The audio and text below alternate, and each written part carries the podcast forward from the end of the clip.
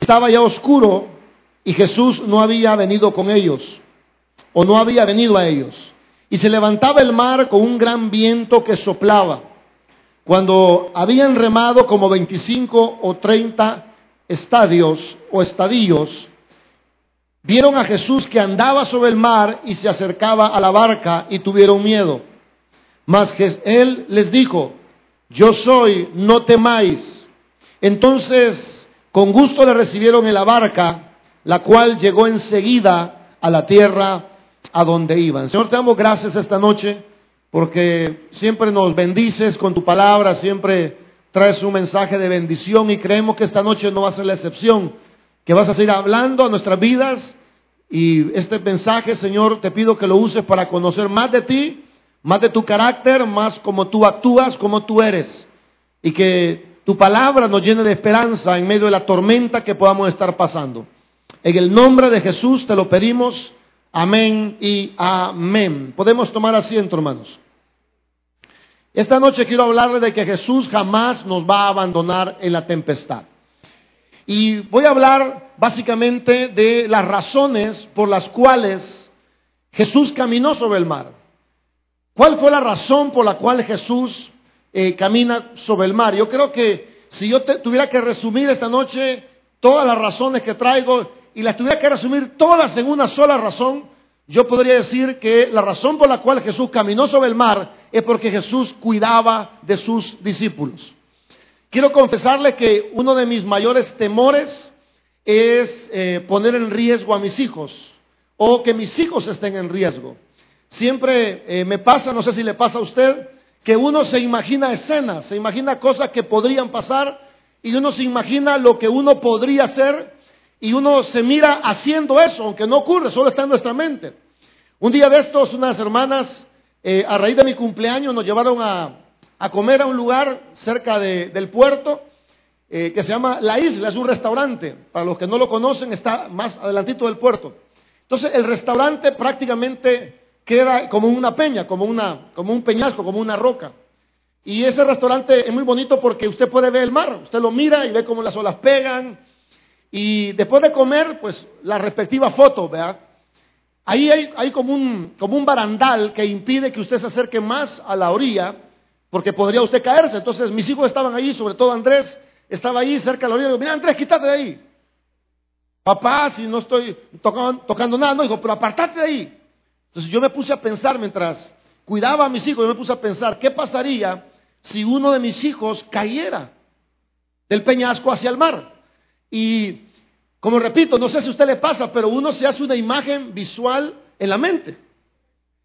Abajo estaban unas personas que estaban surfeando, eh, gente adulta, había niños, había adolescentes, y mientras yo miraba cómo ellos surfeaban, yo decía, ¿qué sucedería si se cayera la Adriana, por ejemplo, o se cayera la Andrea o Andrés? ¿Qué pasaría? Y empecé a tener como una, eh, como un video mental de temor, ¿verdad? Dije yo, yo me tiraría. No, pero ando con ropa, decía yo. Y la ropa va a costar para que yo nade. Y, los zapatos, decía, ya, me tiraba con todos los zapatos. Ey, pero yo no sé nadar, decía. Entonces, ¿qué va a pasar? ¿Nos vamos a ahogar los dos? No, pero yo prefiero que nos ahoguemos los dos que quedarme ahí viendo cómo se ahoga mi hijo o mi hija. No, pero yo como pudiera lo jalara del pelo. Y uno ahí sentado a la orilla del peñasco, teniendo una imagen visual de lo que podríamos hacer. Y solo con eso uno se trauma, ¿o no? Uno se trauma de pensar lo que podía pasar, cómo, cómo va a actuar, lo que podía suceder. Hermanos, y quiero decirle que si yo, si eso llegara a ocurrir algún día, Dios jamás lo permita, yo le, quiero decir algo, yo no me tiraría para demostrar que yo soy un gran papá. Yo no me tiraría, hermanos, al mar eh, a rescatar a mi hija o mi hijo para dar un espectáculo a la gente de que soy un tremendo nadador. Yo lo haría por una sencilla razón. Yo me tiraría a rescatar a mi hija o a mi hijo por una sencilla razón, porque yo amo a mi hijo. Porque yo quiero cuidar a mis hijos. Y aunque yo no puedo nadar, y aunque seguramente nos podemos agarrar los dos, lo que menos pensara es hacer un espectáculo frente a la gente para la gente dijera, wow, mire ese hombre cómo, cómo ama a sus hijos. No lo haría por eso. Lo haría porque de verdad los quiero y me dolería mucho verlos ahogarse yo solos. Quiero decirles, hermanos, que la razón por la cual Jesús se lanza a caminar sobre el mar no era para hacer un espectáculo. No era para que la gente lo viera, porque si Jesús quería hacer un espectáculo para que la gente lo viera, lo hubiera hecho de día, ¿o no?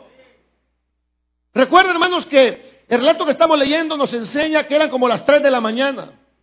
Jesús no caminó sobre el mar porque quería mostrar a todo el mundo su gran poder. Quizás yo me atrevo a decir con mucha certeza que la razón por la cual Jesús se lanzó al mar, hermanos, en pos de sus discípulos, es porque Jesús amaba a sus discípulos. Y yo creo que el relato más importante o la idea más importante de este mensaje es decirles a ustedes esta noche que Jesús jamás nos va a abandonar en medio de una tormenta. Creo que es lo más importante. Creo que la razón por la cual Jesús se lanza a caminar sobre el mar no era para hacer un espectáculo, no era para ser reconocido. Yo creo que lo que movía a Jesús era una sincera preocupación por la vida de sus discípulos. Jesús los vio en una tremenda necesidad, los vio en una tremenda aflicción, los vio en una situación totalmente difícil, imposible de superar. Y es por eso que yo creo que Jesús se lanza a caminar sobre el mar, porque Él cuida de los suyos. El Señor, hermanos, decide caminar sobre las aguas porque amaba a sus apóstoles. A Jesús le hubiera sido fácil, hermanos, mandar una palabra para que la tempestad se calmara, ¿sí o no? Así sanó el hijo del oficial del rey. El hijo, hermanos, el oficial, el oficial del rey vino a Jesús y dijo, Señor, mi hijo está enfermo. Y Jesús le dijo, ve, tu hijo vive. Y cuando el hombre volvió a su casa, el hijo estaba sano. A Jesús no le costaba nada decir una palabra y esa tempestad se iba a calmar, ¿sí o no? A Jesús nada le costaba mandar un ángel. Pero ¿por qué fue él directamente? ¿Por qué fue Jesús personalmente a socorrer a sus apóstoles? Bueno, porque el Señor vio que sus discípulos necesitaban la presencia corporal del Señor en esa situación. Vio que necesitaba que Él mismo llegara. Jesús camina sobre el mar, hermanos, para poder estar físicamente con sus discípulos. Él, no quería simplemente calmar la tempestad, él quería estar con ellos en la tempestad. Por eso quiero decir algo, hermano, no sé, no sé cuál sea su tempestad esta noche, yo quiero decir una cosa, Jesús jamás lo va a abandonar a usted en medio de su tempestad. El Señor, hermanos, va a estar con nosotros en medio de la tempestad. Jesús quería estar físicamente con los apóstoles. El Señor quería estar ahí con ellos. Pudo enviar un ángel, pudo decir una palabra, pero estuvo ahí. Y eso me demuestra a mí el carácter de Jesucristo. El carácter pastoral de Jesucristo. Por eso cuando Pedro, hermanos, habla a, a, la gente que le escribe Pedro, a los expatriados, a los judíos que estaban fuera de Israel, le dice, echen toda su ansiedad sobre él porque Él tiene cuidado de ustedes. Y lo que puedo ver en este pasaje es el tremendo cuidado que tiene Jesús de los suyos. Puedo ver, hermano, el carácter pastoral de Jesucristo, que estaba atento a la necesidad de los apóstoles en aquella ocasión. Jesús pudo haberse quedado orando, intercediendo por sus apóstoles, ¿sí o no? Se pudo haber quedado orando. De hecho, la Biblia dice que se quedó orando en el monte. Despidió a la multitud que había comido, cinco mil, mandó a los apóstoles en la barca y él se fue al monte a orar solo. Jesús pudo quedarse en la montaña intercediendo, diciéndole, Padre, ayuda a mis hijos o a mis discípulos que están en el No, pero él fue. A él no le bastó estar intercediendo, él fue personalmente. Y eso me habla a mí del carácter pastoral que tiene Jesús con sus ovejas demuestra que por nada del mundo se va a quedar el Señor ahí quieto cuando sus discípulos están en medio de una tempestad. ¿Por qué razones Jesús vino caminando sobre el mar? El verso número 16 nos da algunas ideas. Vamos a ver estas ideas. ¿Está listo? Al anochecer descendieron sus discípulos al mar y entrando en una barca, iban cruzando el mar hacia Capernaum y estaba ya oscuro. Y Jesús, ¿qué dice ahí, hermanos? ¿Por qué Jesús camina sobre el mar? Número uno, para tener algunas ideas más claras. Primera razón, hermanos, es porque los apóstoles o los discípulos necesitaban la presencia del Señor. Quiero decir algo, hermano, cuando usted más necesita al Señor, el Señor va a estar con nosotros. Si cuando más lo necesite, ahí va a estar el Señor. Amén. Habían ido sin Jesús, ¿sí o no? Habían ido sin Jesús. Es decir, sus discípulos estaban experimentando en ese momento de la tempestad, estaban experimentando la ausencia de Jesús. Casi siempre Jesús anda con los apóstoles. Juan capítulo 2 dice, y hubo unas bodas en Caná de Galilea, y, hubo unas bodas en Caná, y estaba Jesús y sus discípulos, ¿o no? O sea, los discípulos y Jesús siempre andaban juntos. Siempre caminaban juntos, pero en esta ocasión los discípulos no estaban, se habían ido en la barca, Jesús no estaba con ellos, y yo quiero decir esta noche que la primera razón por la cual Jesús camina sobre el mar es porque sus discípulos necesitaban su presencia. Amén. ¿Por qué la necesitaban tanto? Porque estaban en un verdadero peligro, hermanos. Claro, nosotros aquí, en un piso de cerámica, con un techo encielado y con un eh, predicador enfrente de ustedes, bueno, puedo decir, sí, bueno, está bien, lo necesitaban. Pero yo quiero que piense por un momento, ¿cómo nos ponemos nosotros aquí en la tierra, en tierra firme, cómo nos ponemos cuando hay una tormenta de esas fuertes, hermanos? No sé si usted ha vivido alguna tormenta fuerte, pero, hermanos, sopla el viento terriblemente, hermanos. La lluvia empieza a caer fuerte y no cesa. Empiezan los relámpagos, los rayos. Yo no sé cuánto les da, honestamente, les da miedo. Yo trato de que no me da miedo, pero ya después, cuando llueve bastante tiempo y sigue lloviendo y sigue lloviendo, uno dice, hay que orar por la gente que está en alto riesgo, pero después uno es el agüitado, hermano. Ahora imagínense eso en el mar. ¿Por qué Jesús caminó? Porque necesitaban la presencia del Señor. La Biblia nos enseña que en esta condición en la que se encontraban había una tremenda tempestad, había un peligro, la hora ya era muy oscuro, eran entre las 3 y las 6 de la mañana, ya eso es bastante oscuro. Y, una de las cosas, por ejemplo, que da miedo es cuando tiembla en la noche. Si tiembla en el día, uno se siente más valiente, pero uno, cuando tiembla en la madrugada, hermano. Bueno, algunos no lo sientan, así que usted siga ignorando lo que estoy diciendo.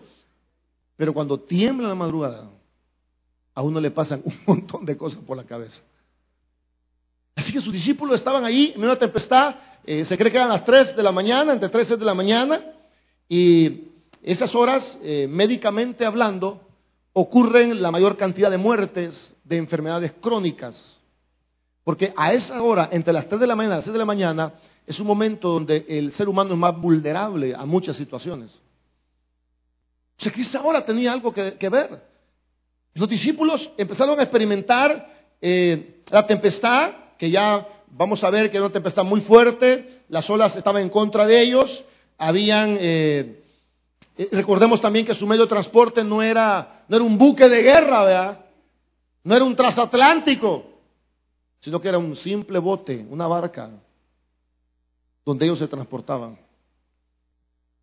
ellos experimentaron una condición de, cansancio porque habían remado y estaban remando.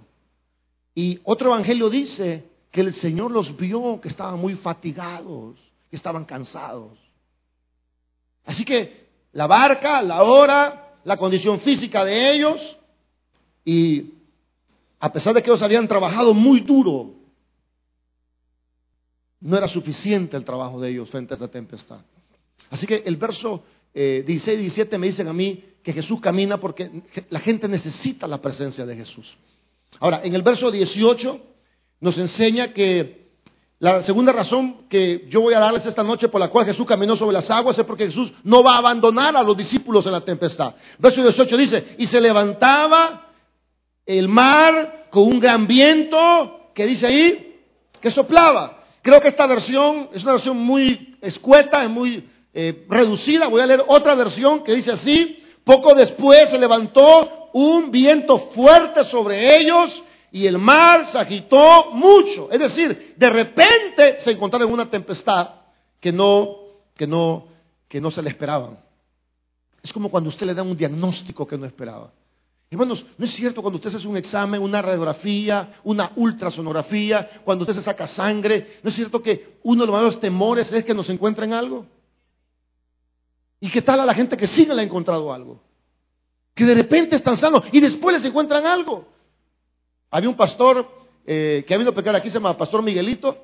Él estaba jugando con su hija pelota, entonces eh, estaban tirándose la pelota el uno al otro. Y en eso la pelota le cayó en la espalda al pastor Miguelito y le dolió tanto, hermanos, le dolió tanto donde le cayó la pelota que él empezó a tocarse y le dolía, le dolía. Digo, mira, aquí me duele tanto, los, gran dolor.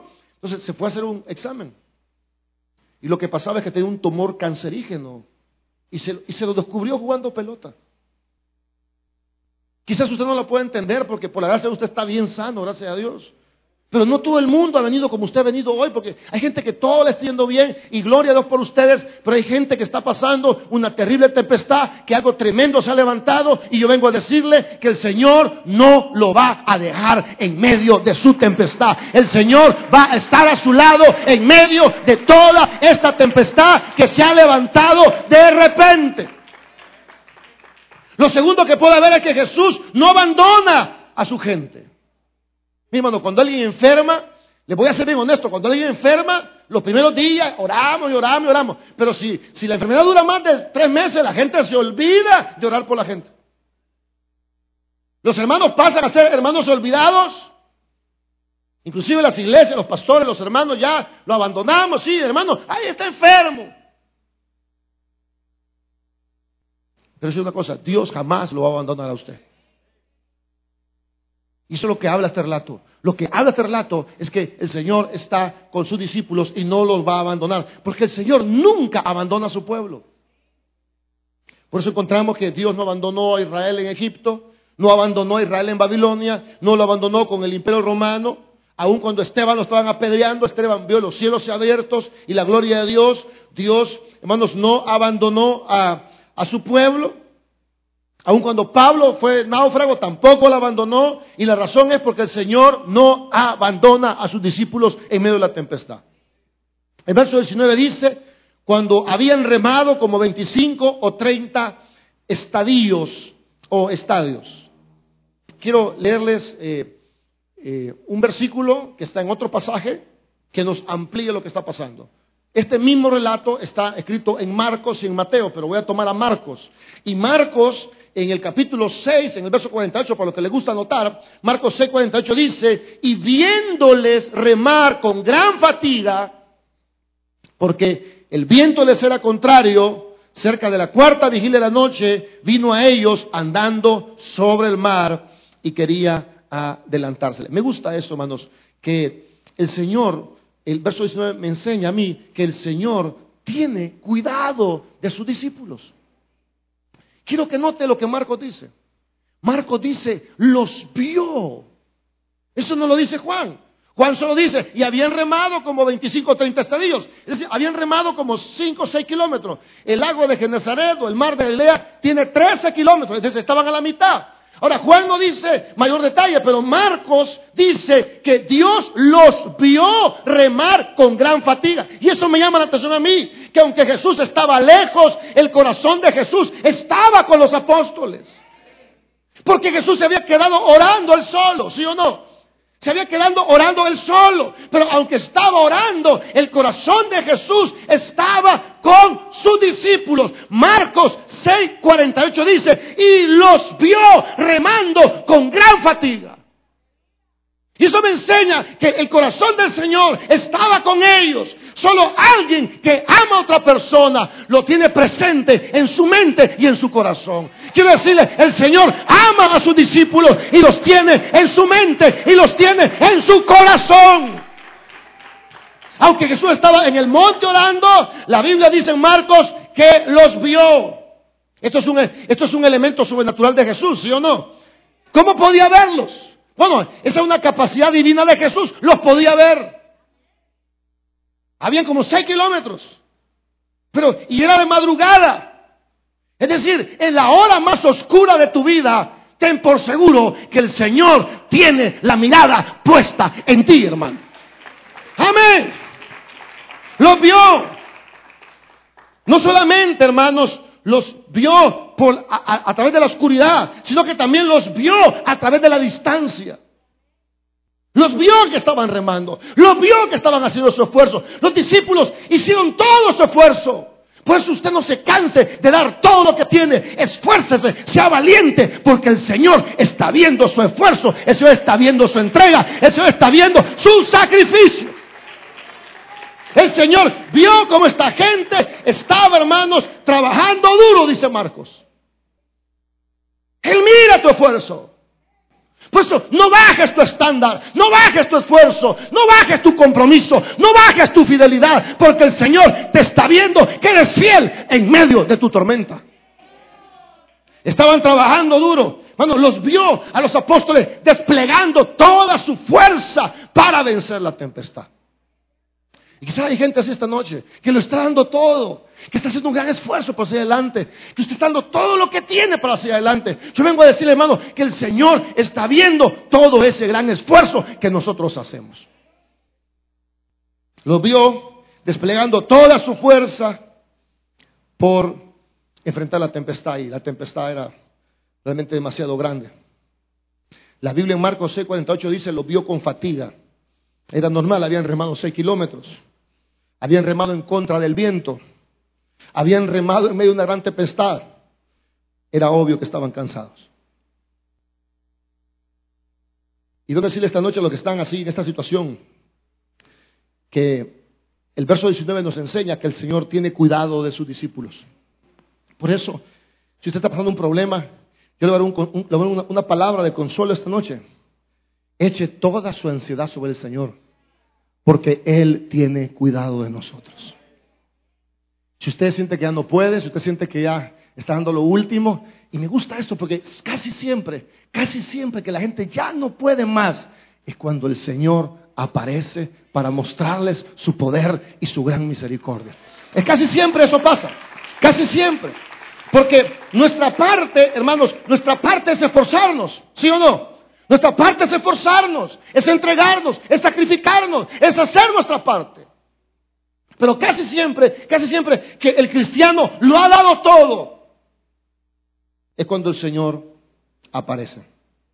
Por eso, si usted tiene algún problema, ponga toda su carga en la mano del Señor, porque dice su palabra que Él tiene cuidado de nosotros. Él pudo haberse quedado por ahí pero en su finita gracia estuvo al lado de los apóstoles. El verso 19 continúa diciendo, y vieron a Jesús andar sobre el mar y se acercaba a la barca. ¿Y qué dice? Tuvieron miedo. Aquí hay otra razón por la cual Jesús caminó. La cuarta razón por la cual Jesús caminó es porque Jesús quiere, eh, perdón, porque Jesús tiene autoridad. Escucha eso. Porque Jesús tiene autoridad sobre cualquier tempestad de nuestra vida. Me gusta eso, que Jesús caminó sobre el mar. Me gusta eso porque eso no lo conocían de Jesús los apóstoles. Escúcheme, eso no lo conocían de Jesús. Vieron a Jesús hacer el agua vino, ¿sí o no? Vieron a Jesús sanar a la distancia. Vieron a Jesús levantar a un paralítico de 38 años. Pero ellos nunca habían visto a Jesús hacer lo que hizo. Por eso cuando lo vieron caminar sobre las aguas, ¿qué dice la Biblia que tuvieron? Miedo porque aunque era Jesús, ellos nunca lo habían visto. Y a veces nos da miedo cosas que Dios está haciendo, porque no la conocemos, porque es una batalla nueva, porque es un camino desconocido, porque nunca te había pasado. Pero quiero decirte algo, en tus peores necesidades, Dios se va a mostrar de una manera diferente y te va a enseñar que tiene autoridad sobre cada problema que se pueda levantar en nuestras vidas. Amén. Esto demuestra la autoridad que Jesús tiene. Claro, Jesús no se lo había mostrado todavía a los apóstoles. Jesús tampoco, Jesús tampoco elimina la tempestad. Él camina sobre la tempestad. Muchos quisieran que no hubieran tempestades, pero lo que la Biblia enseña no es eso. Lo que la Biblia enseña es que Jesús caminó sobre la tempestad. Él tiene poder, hermanos, y autoridad y dominio sobre cualquier tempestad que se levante en nuestra vida. Él es el Señor de las tempestades. ¿Cómo es posible que un hombre caminara sobre las aguas? Bueno, eh, humanamente no tenemos una explicación, pero el libro de Job nos da una luz acerca de esto. Quiero leerles el libro de Job, luego doy la cita. Dice el libro de Job, pero si solo extiende los cielos, y camina sobre las ondas del mar, dice Job, que es uno de los libros más, más viejos de la Biblia. Él hizo la Osa Mayor, el Orión, el Pleiades y las constelaciones del sur. Él hace cosas tan grandes que son inescrutables y maravillas que no se pueden enumerar. Job 9, verso del 8 al 10. El andar sobre el mar nos demuestra una vez más la divinidad de Jesucristo. Job dice que Dios camina sobre el mar. Amén. Ahora, una de las primeras palabras de Jesús a sus apóstoles las encontramos en el verso 20. ¿Qué, qué les dijo el Señor a los apóstoles? Más Él les dijo, ¿qué les dijo? Temáis. Ahora, otra razón por la cual caminó. Porque Jesús quería infundirles paz. ¿Está bien eso? Estaban en tempestad, estaban preocupados. Jesús ve que lo necesitan. Jesús no abandona en medio de la tempestad. El Señor les muestra la autoridad. Y ahora vemos que la primera palabra que sale de Jesús es, no tengan miedo. Ahora, ¿por qué Jesús, por qué Jesús dice eso? Porque Jesús quería estar ahí para infundirles paz, porque la palabra de Jesús nos infunde paz, porque la presencia de Jesús nos infunde paz y el Señor enseña en su palabra que Él caminó sobre las aguas para que sus discípulos tuvieran paz en medio de su tormenta. Esa es una razón por la cual caminó. Él quería infundirles paz. Eh, ahora, el Evangelio de Mateo que es otro evangelio que habla de este mismo relato, el evangelio de Mateo dice esto, enseguida Jesús les habló y les dijo, tener ánimo. Yo soy, no temáis. Ahora, hoy entiendo por qué quiere Jesús estar presente. Porque la presencia corporal de Jesús les iba a traer paz a los apóstoles. No es lo mismo que le mande un ángel. No es lo mismo, hermano, que el Señor calme la tempestad. A aquel mismo le diga a los apóstoles, no tengan miedo. ¿Sabe qué quiere hacer el Señor? Quería infundirles paz. ¿Y sabe qué quiere Dios hacer con este mensaje? Dios quiere infundirle paz a aquellos que están en su tormenta. El Señor, hermanos, quiere que sus discípulos tengan ánimo. ¿Sí? Que sean valientes. Ahora, ¿cómo lo logra Él? ¿Cómo lo logra? Lo logra con su presencia. Busca animarlos. ¿Cómo, ¿Cómo anima Jesús a los apóstoles? ¿Cómo los anima? Número uno, los anima con su presencia. Hermanos, cuando tú estás orando y buscando a Dios, de repente viene la presencia de Dios y te ministra, porque Dios quiere que tengas paz en medio de tu tormenta. Quiero contarles, hermanos, que muchas veces el Señor va a venir de repente. A veces el culto está normal y está, estamos en lo humano, pero de repente hay un pedacito donde hay como un descenso de algo de Dios. Eso es lo que Dios quiere hacer. Quiere traer su presencia para infundirnos la paz. Su presencia infunde paz. ¿Qué otra cosa infunde paz? Su palabra infunde paz. Porque Jesús no solo se hizo presente, Jesús les, dijo no teman. Entonces vemos que el Señor quiere a los discípulos animados, los quiere valientes, pero para eso Él les infunde su presencia. Él les habla con su palabra. Él nos ha dado su Espíritu Santo. Él les demuestra la autoridad que tiene en medio de la tormenta.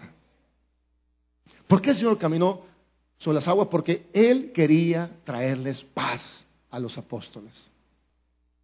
Me gusta eso porque hay cosas que dan miedo o le daban miedo a los apóstoles. Por ejemplo, eh, vemos la oscuridad, es una cosa que da miedo, la tormenta da miedo, la ausencia de Jesús da miedo, mis pocas fuerzas me dan miedo, mi sentimiento de incapacidad e impotencia me da miedo y entonces yo requiero que el Señor venga a disipar ese miedo. Hello.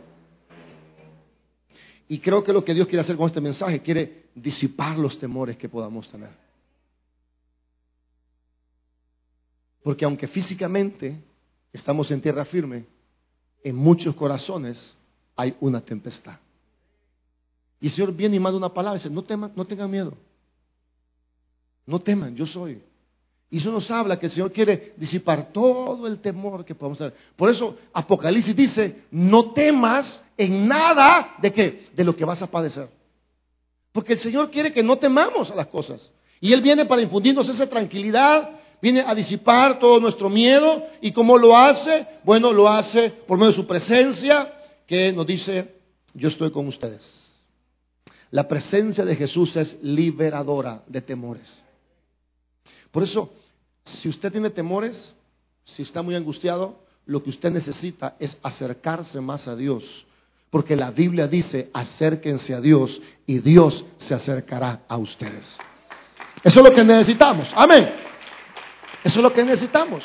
Lo que necesitamos es acercarnos a Dios. Mire, hermano, si usted vive en conflicto con la gente, si usted es en problema con todo el mundo, el problema no es la gente, el problema es su relación con Dios. Porque si usted está en paz con Dios, aún sus enemigos van a estar en paz con usted. Si usted no se va bien con su mujer, el problema no es la mujer, el problema es que usted ha dejado de buscar a Dios. Hello. Si usted vive como perro y gato con sus hijos, no, no son los hijos, es que usted ha dejado de, acercarse a Dios. Si usted viene con temores, es porque usted se ha descuidado de buscar a Dios. ¿Por qué? Porque la presencia de Dios es lo que da paz, hermanos. Cuando usted busca a Dios y vive en la presencia de Dios, entonces eso le infunde paz. Por eso cuando Jesús habló con los apóstoles, antes de irse a la cruz, les dijo esto. La paz os dejo y mi paz os doy no como el mundo la da. Yo se la doy. No se turbe vuestro corazón ni tengan miedo. ¿Qué es paz para el mundo? ¿Qué es paz para el mundo? Es tener todo bajo control. Eso es paz para el mundo.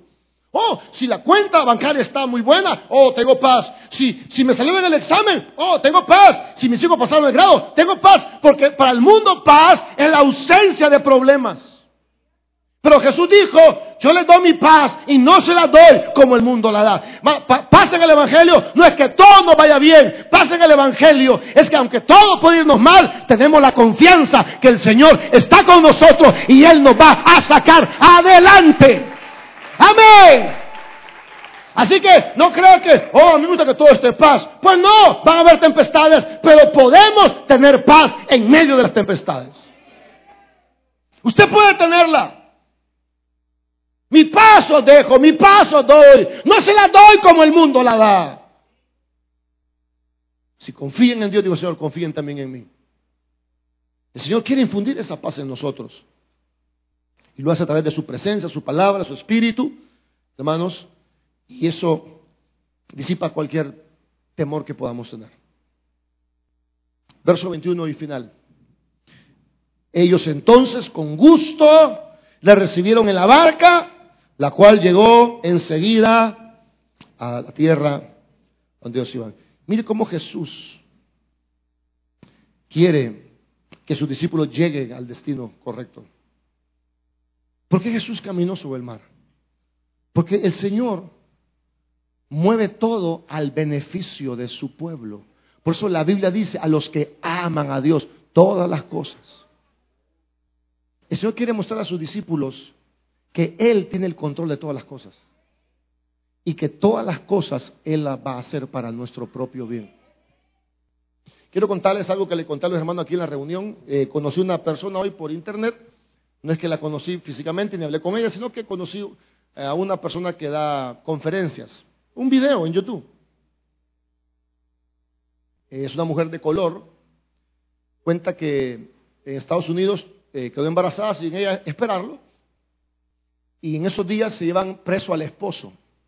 Así que era una mujer eh, de color, creo que le llaman afroamericana, con su esposo preso y con su hijo de ocho meses y ella sin trabajo. Ella cuenta en su historia que llegó al punto de que no tenía el dinero suficiente para comprar los pampers a su, a su hijo. Quizá a nosotros nos sorprenda porque nosotros, como le dije a los hermanos en la reunión, nosotros hemos creado con mantillas y las mantillas para nosotros son lo más normal del mundo, pero en Estados Unidos quizás eso llegar bajo porque ella dijo, yo no tenía ni para comprarle los pamper a mi hijo. Así que lo tuvo por dos semanas con manta, con una toalla. Ahí le, amarraba la toalla al niño. Dice ella que ella sintió, sintió como que tocaba fondo, es decir, como cuando usted topa con una pared y usted toca fondo. Dijo ella, yo sentí que de, de ahí para allá no había más, toqué el fondo. Entonces yo puse mi mano en mi hijo, dijo y le dije, yo te prometo que nunca más vamos a estar en esta condición, que este lugar de bajeza no es para nosotros. Y ella se empezó a levantar hermanos como una conferencista famosa, hoy es multimillonaria. Y cuenta, hermanos, que ella tocó fondo antes de ser multimillonaria. A los 19 años ella estaba bañándose y salió de la ducha y dice que le vino a su mente el recuerdo de una violación que le hicieron a los 5 años. Ella dijo, yo no quería esos pensamientos, yo no llamé a esos pensamientos, esos pensamientos vinieron sobre mí ese día y sentí literalmente como una oscuridad que yo no entiendo de dónde empezó a llenarme todo el corazón.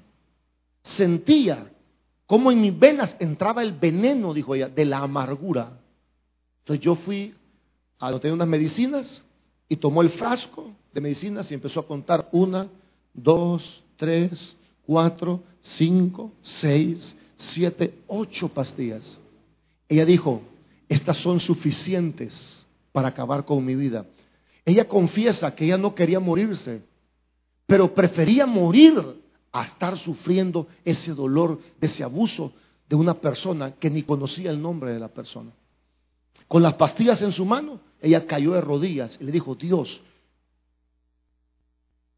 quítame esta oscuridad y yo te prometo que si tú me libras de esta oscuridad, yo voy a usar mi vida para liberar a toda la gente que está en oscuridad. Y parte de sus conferencias es ayudar a la gente a salir de sus problemas. Ella dijo algo que me, llamó la atención. Ella dijo, los regalos a veces vienen envueltos en papel de lija. Los regalos a veces vienen envueltos en papel de lija. Puede ser que tu situación esta noche sea la peor, pero quizás esa situación te lleve a una bendición que jamás pensaste tener. Porque el Señor es especialista en sacar de nuestros peores momentos nuestros mejores, nuestras mejores épocas. Mi esposa me dice, mira Giovanni, ya no contesto historia, por favor, la sabemos todos. Pero yo soy pastor a raíz de un tremendo problema sentimental. O sea, el regalo de Dios de mi pastorado venía envuelto en papel de lija. Sí, venía envuelto en un papel de lija. Ahora yo, ahora como pastor le digo a usted, hermano, que usted le no es el único que está pasando problemas, no es el único que ha tocado fondo. Hay esperanza en el Señor. Vienen mejores días, hermanos. El Señor no lo va a dejar y no lo va a abandonar. Usted puede sentir que se está hundiendo, puede sentir que no le importa a nadie, puede sentir que se está ahogando, puede sentir que no va a salir de esto, pero eso es mentira. Porque este relato nos enseña que Dios cuida de los suyos y que Dios no lo va a dejar y no lo va a desamparar. Y yo creo que de lo que estoy diciendo, mucha gente aquí sentada puede dar testimonio. Que de todos nuestros peores momentos el Señor nos ha vuelto a levantar. Así que hermano, descansa en el Señor, pon tu preocupación en el Señor, como Pedro dice, echen su ansiedad sobre el Señor, porque el Señor cuida de nosotros. Démosle un fuerte aplauso al Señor. Amén. Wow, hermanos. Vamos a poner de pie. Vamos a darle a Dios la parte que le corresponde. Qué tremendo relato esta noche, hermanos. Qué tremendo pasaje.